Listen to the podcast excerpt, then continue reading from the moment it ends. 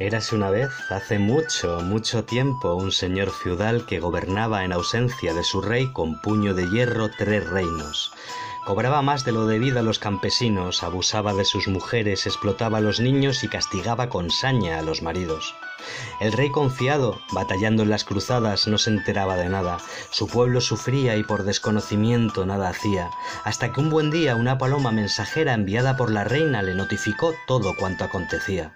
El rey devolvió el mensaje notificando a su mujer que no contara nada, pero que en breve él regresaría.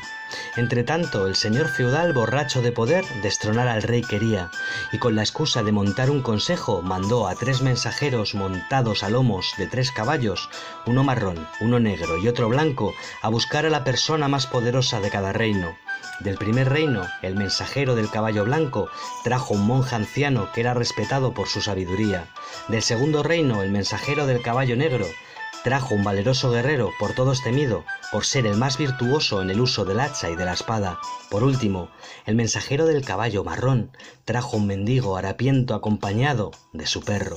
Por lo visto, el perro ladraba cada vez que algo malo venía, y de esta forma los ciudadanos de su reino a refugio se ponían. Una vez reunidos el viejo sabio, el valeroso guerrero y el perro vidente, en vez de formar consejo, mató al viejo para que dejara de dar a los suyos buenos consejos, mató al guerrero para que no pudiera declararle la guerra y liberar al pueblo, y como le hizo gracia, en vez de matarlo, se quedó con el perro y cobijó dentro del castillo al mendigo, para que se encargara del can.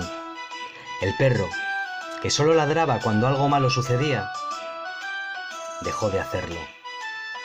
Y como no lo hacía, el señor feudal, muy contenta, se las prometía, hasta que al tocar el alba del día siguiente, el perro comenzó a ladrar y el señor feudal, en bata, bajó hasta la cámara real, donde el astuto mendigo, sentado en el trono, habiéndose afeitado y adecentado el pelo, reveló su verdadera y real identidad.